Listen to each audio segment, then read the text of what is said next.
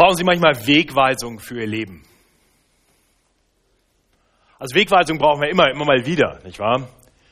Ja, heutzutage ist das relativ einfach. Da hat man so ein kleines Navigationssystem im Auto, das einem sagt, wo es lang geht.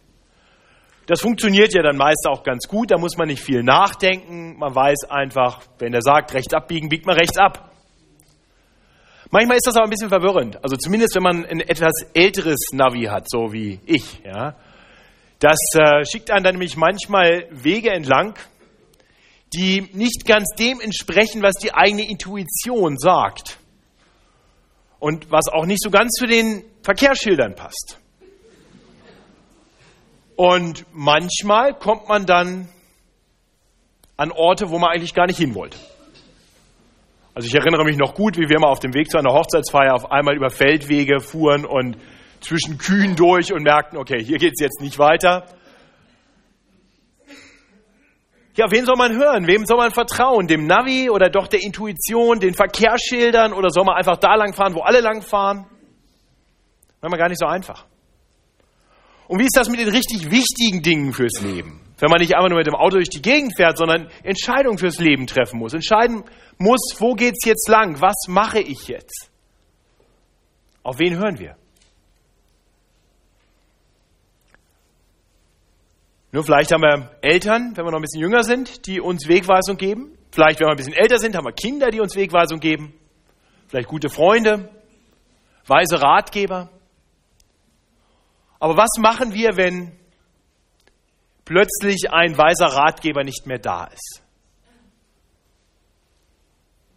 Das war genau die Frage, die sich das Volk Israel stellte, als sie am Ende der Wüstenwanderung angekommen war. Nicht Mose hatte sie 40 Jahre erst aus der Sklaverei in Ägypten heraus und dann durch die Wüste geführt und dann standen sie am Jordan und wollten das gelobte Land einnehmen. Und nun offenbarte ihnen Mose, ich werde nicht mehr bei euch sein. Ich werde euch nicht mehr als Wegweiser zur Verfügung stehen. Und dann verheißt Gott durch Mose, ein Nachfolger des Mose, der den Weg weisen wird. Das ist der Text von dem ausgehen wir heute die Predigtserie fortsetzen wollen, in der wir aus den Mosebüchern kommend auf Jesus schauen.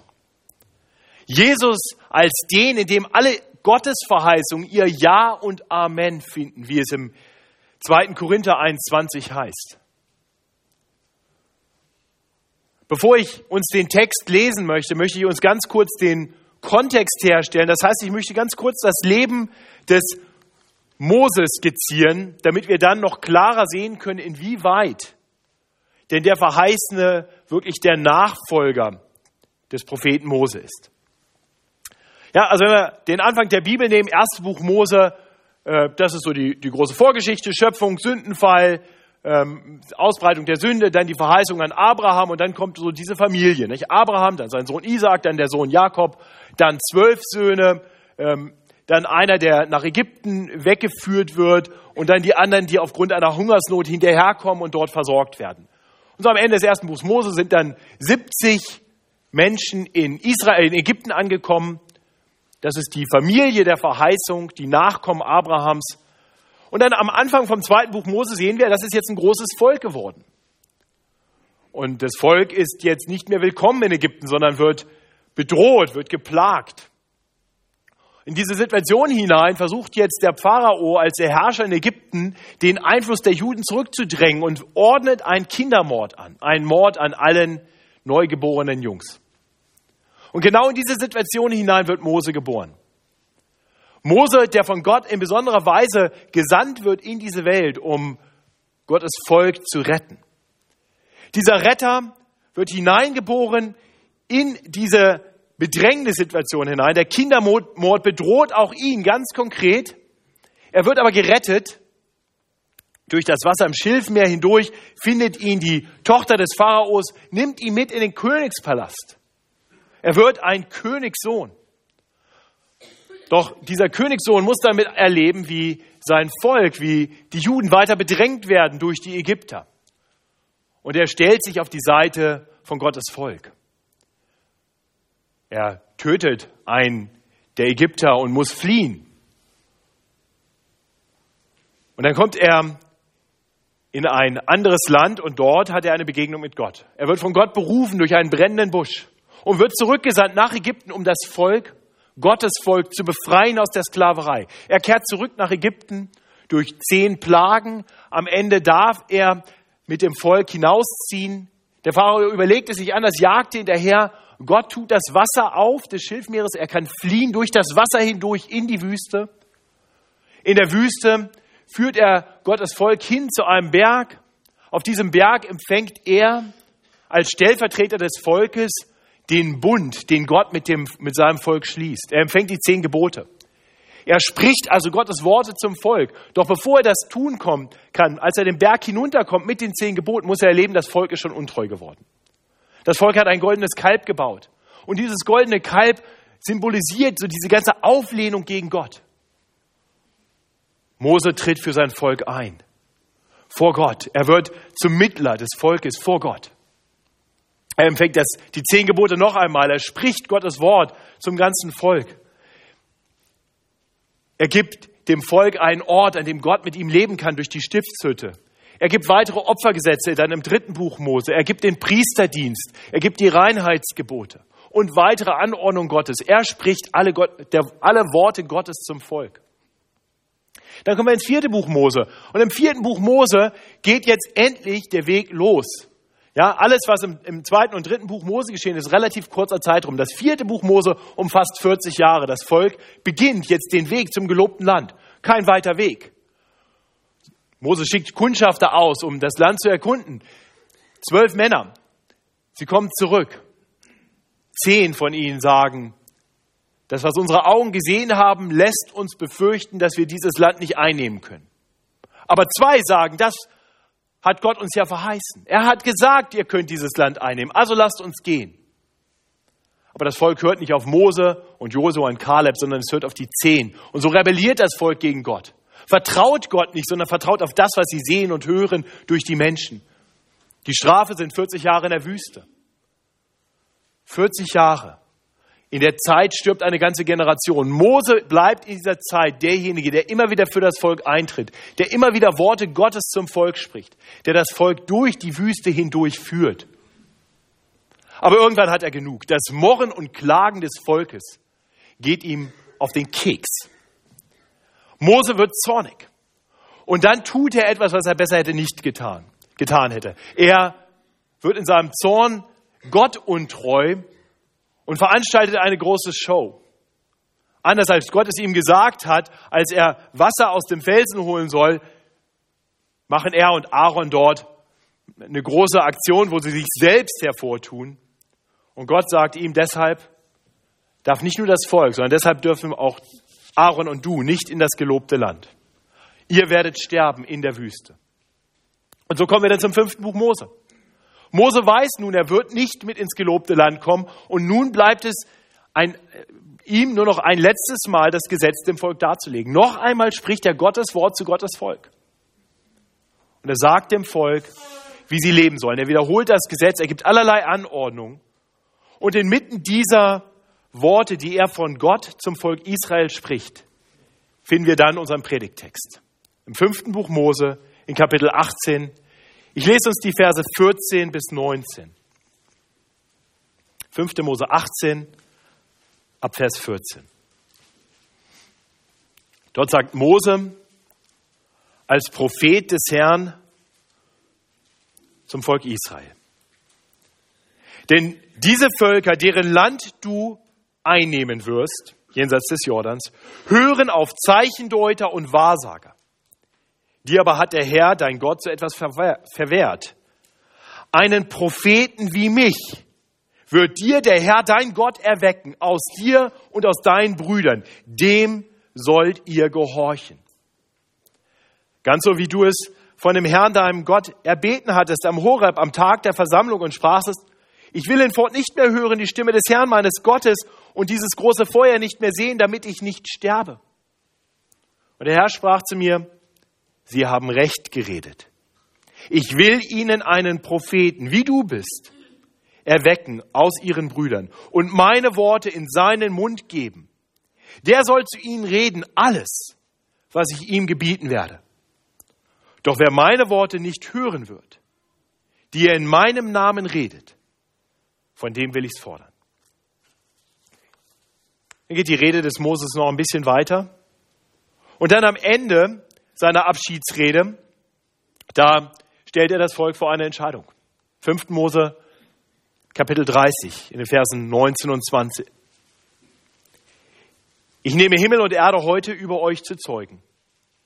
Ich habe euch Leben und Tod, Segen und Fluch vorgelegt, damit du das Leben erwählst und am Leben bleibst, du und deine Nachkommen, indem ihr den Herrn, euren Gott, liebt und seiner Stimme gehorcht und ihm anhangt. Das ist der Abschluss der Rede. Großartiger Abschluss, nicht? Das ist auch so ein Echo, das wir immer wieder hören in Verbindung mit, des, mit dem Gesetz. Gehorsam dem Gesetz gegenüber bringt Segen und Leben. Untreue bringt Fluch und Tod. Nun so spricht Mose und dann setzt er in Kapitel 31 Josua als seinen Nachfolger ein. Und so endet dann das fünfte Buch Mose in Kapitel 34 mit einem Blick auf diesen Nachfolger. Mose ist inzwischen gestorben und dann lesen wir in den letzten Versen der Mosebücher Folgendes. Josua aber, der Sohn Nuns, wurde erfüllt mit dem Geist der Weisheit.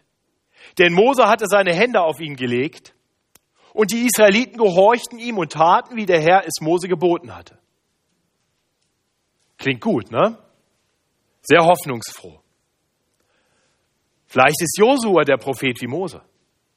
Aber dann kommt Vers 10.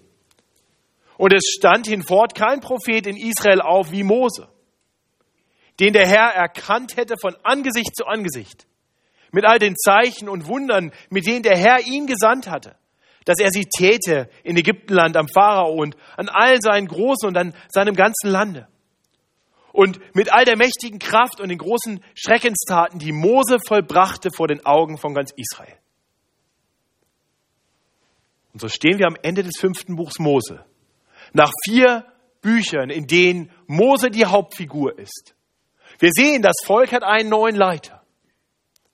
Aber wir erkennen, er ist nicht der verheißene Prophet, ein Prophet wie Mose. Und so warten wir. Wir warten, wo bleibt er? Wo bleibt der verheißene Prophet? Nur mit Josua sehen wir, das Land zieht tatsächlich ins gelobte Land ein. Es hört für eine Zeit auf die Anordnung Gottes. Aber Josua stirbt. Und Gottes Volk, trotz aller Verheißungen, aller Segenszusagen, die es bekommen hat, wird es immer wieder untreu. Es tut nicht das, was Mose ihm geboten hatte. Und so straft Gott das Volk, genauso wie er es angekündigt hat. Immer wieder gibt Gott nun das Volk Israel in die Hände seiner Feinde. Dann wendet sich das Volk Gott zu und ruft um Hilfe. Und in seiner großen Barmherzigkeit zeigt Gott Gnade und er weckt Retter. Sie werden Richter genannt, die das Volk immer wieder befreien aus den Händen der Feinde. Am Ende des Buchs Richter sehen wir, die Sünde wird immer schlimmer. Zyklus um Zyklus wird es schlimmer. Und am Ende gibt es nur noch ein Echo. Israel hat keinen König. Und jeder tut, was ihm wohl dünkt. Und so gibt Gott dem Volk einen König. Wir lesen von einem ersten König, König Saul. Das ist der König, den das Volk sich wünscht, ein großer, mächtiger Mann. Aber auch er rebelliert und wird von Gott verworfen. Dann wählt Gott selbst einen König nach seinem Herzen aus, König David. Es geht aufwärts, es sieht gut aus. Nach ihm folgt Salomo. Und das Volk hat Frieden und, und doch ist die Erfüllung noch nicht da. Es fehlt ein Prophet wie Mose. Jemand, der Gottes Volk wirklich versorgt mit dem Wort Gottes. Und das Wort Gottes verschwindet wieder aus dem Gedächtnis des Volkes. Es geht bergab, das Reich teilt sich und dann geht das Nordreich Israel im Jahr 722 in, in völliger Untreue nach vielen Königen, die das Volk immer wieder weggeführt haben von Gott, letztendlich verloren. Es wird zerstört. Im Jahr 586 ist dann auch das Südreich rein. Es wird abgeführt ins Exil, ins babylonische Exil. Gott braucht, nee, Gottes Volk braucht einen Propheten wie Mose. Nun, in dieser ganzen Zeit sendet Gott Propheten, ein nach dem anderen. Es kommt Prophet um Prophet. Und die Propheten konfrontieren das Volk mit ihrer Sünde. Sie rufen das Volk zur Umkehr auf. Sie verkündigen, dass das, was an Gericht geschieht, die Konsequenz ihrer Sünden ist. Aber sie geben auch eine Botschaft der Hoffnung. Es wird einer kommen, der wird euch retten. Ein Prophet wie Mose, ein Christus, ein Messias, ein Retter. Aber die Worte der Propheten verhallen. Sie werden verachtet und getötet. Und keiner von ihnen ist ein Prophet wie Mose. Ja, sie alle sprechen Worte von Gott, aber, aber durch keinen dieser Propheten sprach Gott so wie durch Mose. Und so wartet das Volk weiter. Es wartet auf einen Propheten. Und dann kommen wir zum Neuen Testament. Und im Neuen Testament taucht ein Prophet auf. Der erste Prophet, der auftaucht. Wer ist es? Genau, ich wollte nur sehen, ob ihr noch zuhört. Ja? Ist ja ganz schön viel Geschichte auf einmal. Der Prophet Johannes, der Täufer, tritt drauf. Und, und was fragen ihn die Leute, als sie ihn hören? Ein Mann voller mutiger und mächtiger Worte. Hoffnung, Hoffnung, bist du der Prophet? Aber seine Antwort lautet nein. Und dann erklärt er, dass er der Wegweiser ist, der, der Wegbereiter ist. Und dann kommt der Prophet wie Mose. Wir haben gerade die Worte aus Apostelgeschichte 3 gehört, wo Petrus der Gemeinde in Jerusalem, nee, den Menschen in Jerusalem im Tempel verkündigt, dass ein wie Prophet wie Mose gekommen ist, Jesus Christus. Später in Apostelgeschichte 7 sehen wir nochmal, der Stephanus das Gleiche verkündigt. Jesus ist der Prophet wie Mose. Und ich möchte uns das kurz vor Augen führen, denn Jesus ist in so viele Art, auf so viele Art und Weise ein Prophet wie Mose. Sein ganzes Leben offenbart das. Jetzt erinnern wir uns an das Leben Mose und halten das Leben von Jesus daneben. Jesus wird geboren und sein Leben als Baby wird bedroht durch die Anordnung eines Königs, die neugeborenen Kinder zu töten, wie bei Mose. Wir sehen, dass dieser gekommene, dieses Kind fliehen muss, zweiten, äh, Matthäus 2, Vers 14, dass er fliehen muss aus seinem Geburtsland, um gerettet zu werden, so wie Mose. Allerdings hat Jesus, anders als Mose, nicht nur mit der Flucht sein Geburtsland und den Königshof verlassen. Nein, Jesus hat den Königshof schon verlassen, die Gegenwart des mächtigen Königs schon verlassen, als er überhaupt in diese Welt hineinkam. Dann in Matthäus 2, Vers 15 lesen wir, dass Matthäus uns den Propheten Hosea zitiert, Hosea 11, 1, und sagt, das ist das, was mit Jesus geschieht. Der Prophet spricht hier von Jesus Dort heißt es nämlich, aus Ägypten habe ich meinen Sohn gerufen. Das ist eine Beschreibung davon, dass Jesus nach der Flucht nach Ägypten zurückkommt aus Ägypten in das gelobte Land, so wie das Volk Israel unter Mose.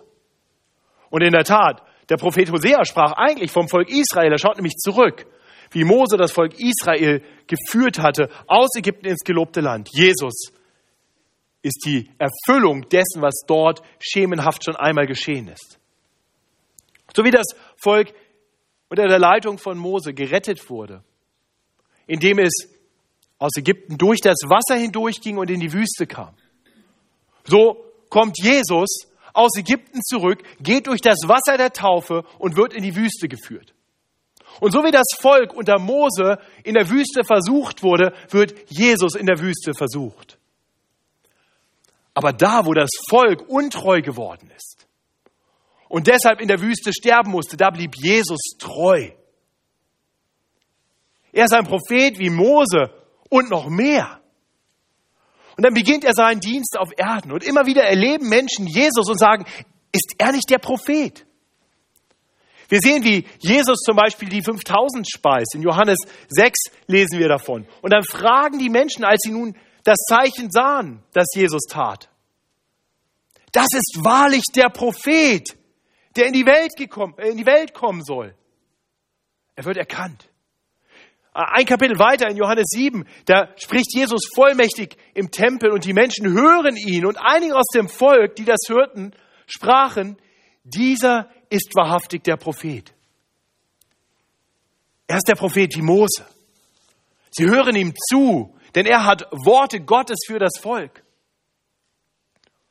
Und dann kommt der absolute Höhepunkt. Jetzt sehen wir, wie, wie Jesus mit Mose zusammentrifft. Elia ist noch als Zeuge dabei. Ja, Matthäus 17 und in den Parallelberichten auch sehen wir, lesen wir von diesem spektakulären Treffen auf dem Berg der Verklärung. So heißt es Matthäus 17 ab Vers 1, wie Jesus mit sich nahm Petrus, Jakobus und Johannes und sie auf einen Berg führt. Und er wurde verklärt vor ihnen und sein Angesicht leuchtete wie die Sonne. Und seine Kleider wurden weiß wie das Licht. Und siehe, da erschien ihnen Mose, der jetzt im gelobten Land ist, und Elia, die redeten mit ihm. Petrus aber fing an und sprach zu Jesus, Herr, hier ist gut sein. Willst du so, will ich drei Hütten bauen, dir eine, Mose eine und Elia eine? Als er noch so redete, siehe, da überschattete sie eine lichte Wolke. Und siehe, eine Stimme aus der Wolke sprach, dies ist mein lieber Sohn, an dem ich wohlgefallen habe. Den sollt ihr hören. Könnt ihr euch das vorstellen? Das sind drei Juden. Wer war den, auf den sie ihr Leben lang hören sollte? Auf Mose. Die Worte, die Gott durch Mose gesprochen hatten, das war der Weg zum Segen, zum Leben. Und jetzt sagt Gott in der Gegenwart von Mose, das ist der Jesus. Auf den sollt ihr hören.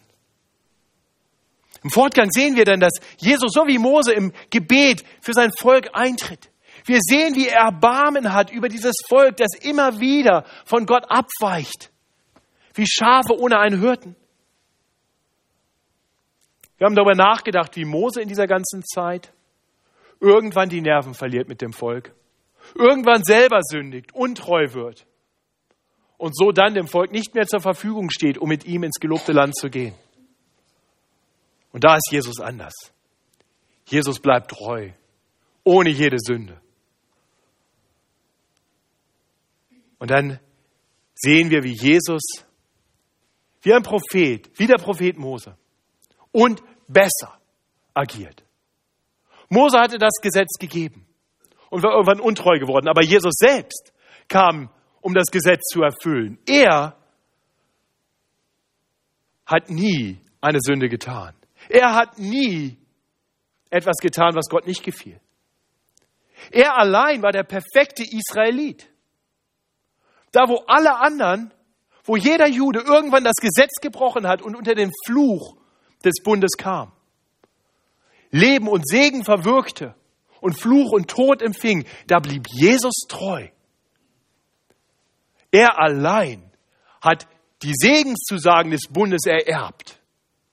Und mehr noch, dann ging er ans Kreuz und starb den Tod, den wir alle verdient haben als die, die den Bund gebrochen haben. Er nahm die Strafe für den Bundesbruch auf sich, sodass wir leben können. Er ist ein Prophet wie Mose, ein Mittler eines Bundes, so wie Mose. Er sprach die Worte Gottes zu den Menschen, so wie Mose. Er weist uns den Weg zu Leben und Segen, so wie Mose. Aber da, wo Mose gesagt hat, dass der Weg zum Segen und zum Leben der Weg ist, durch perfekten Gehorsam, ein Weg, an dem wir alle scheitern, den wir nicht zu gehen vermögen, da kommt Jesus und weist uns einen neuen Weg, nachdem er das Gesetz erfüllt hat. Was ist die Anforderung, die Jesus uns gibt, um Teilhaber seines Bundes zu sein? Nicht, macht immer alles richtig, haltet alle Gesetze und Gebote. Nein, Jesus weiß, das schaffen wir nicht. Er hat einen besseren Bund für uns. Denn Jesus sagt als der Prophet wie Mose, tut Buße und glaubt an das Evangelium. Er zeigt uns, dass es einen Weg zum Segen Gottes gibt, Auch für die, die nicht immer aller Gerechtigkeit Genüge getan haben.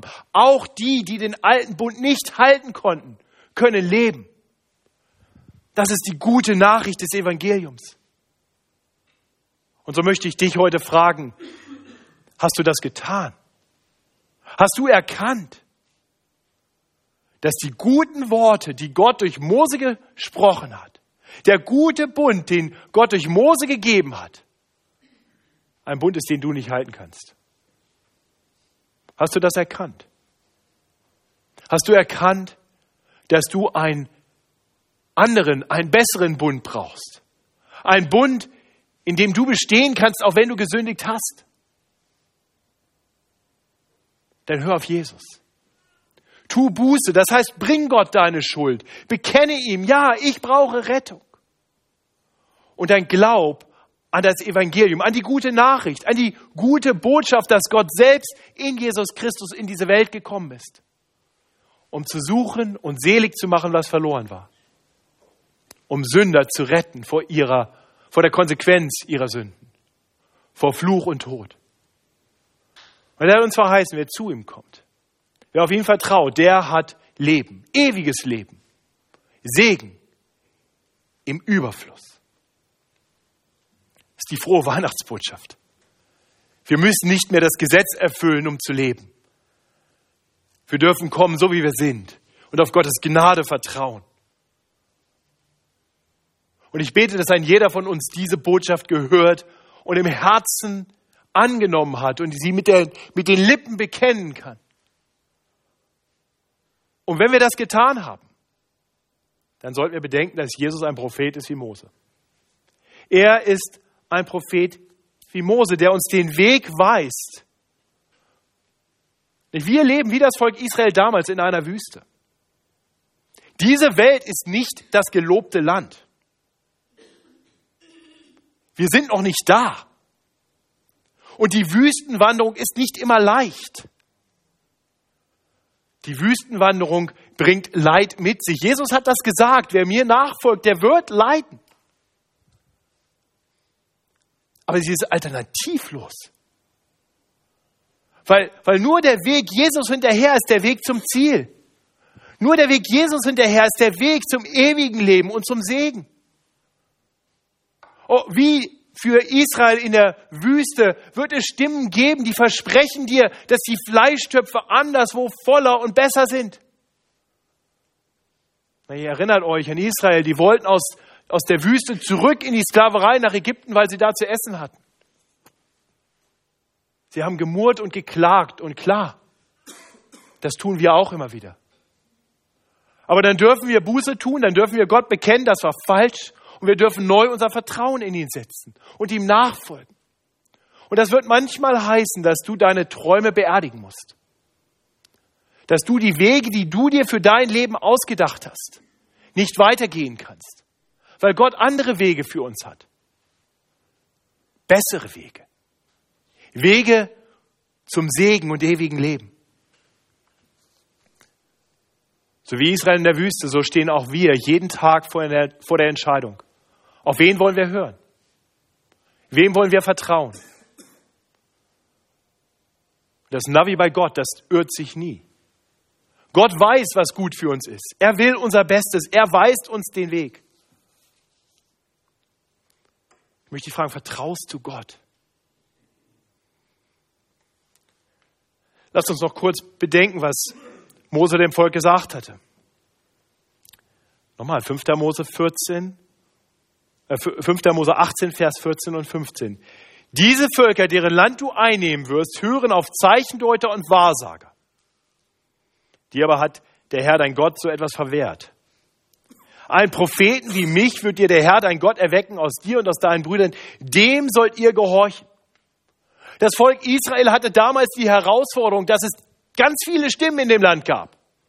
Da gab es Leute, die klangen imposant, Zeichendeuter und Wahrsager. Und dann gibt es den Propheten wie Mose. Und die Worte waren letztendlich nicht für Israel in der, im gelobten Land. Die Worte sind für uns, die sind für dich. Denn der Prophet wie Mose ist zu uns gekommen. Auch heute gibt es noch Zeichendeuter und Wahrsager. Es gibt allem möglichen Okkultismus und Esoterik, Horoskope und sonstigen Hokuspokus und die meinen, so kriegst du Wegweisung für dein Leben. Ich habe einen tollen Tipp, schmeiß das Jahreshoroskop 2015 weg, bevor du es gelesen hast. Du brauchst es nicht. Das ist in keinster Weise hilfreich. Nicht mal so neben der Bibel. Vielleicht auch nochmal ganz interessant, was da so drin steht. Das ist nicht von Gott, das ist gegen Gott. Schmeiß es weg. Und natürlich gibt's heute noch alle möglichen anderen Stimmen, die dir sagen, wie du glücklich und selig wirst. Und manche davon stehen in Kirchen oder schreiben angeblich christliche Bücher. Prüfe ganz sorgfältig, ob sie dir helfen, die Stimme Gottes zu hören oder ob sie dich verwirren. Und dann gibt's all die anderen Ablenkungen. All die anderen Stimmen, die wir ständig hören. Der Fernseher, das Radio, Zeitung, wer die noch liest. Die Menschen um dich herum.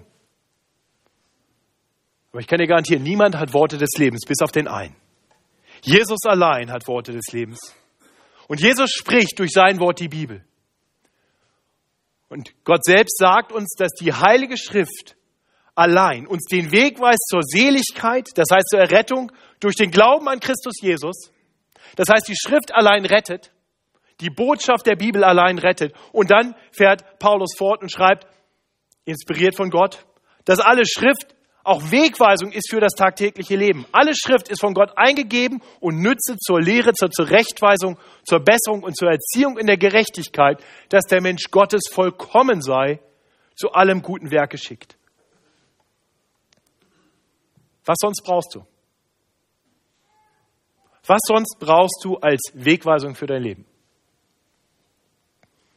Und die Herausforderung für uns ist, dass hier steht alle Schrift. Also der geschäftige Mensch des 21. Jahrhunderts hat nicht viel Geduld, hat keine große Aufnahmekapazität. Der wünscht sich eine Best-of.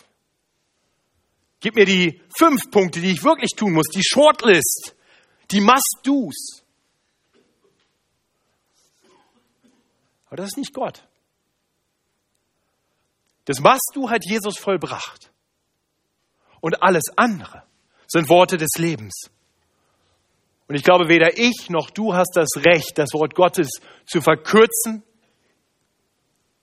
Gott hat uns alle seine Worte gegeben, damit wir durch sie Wegweisung und Leben haben.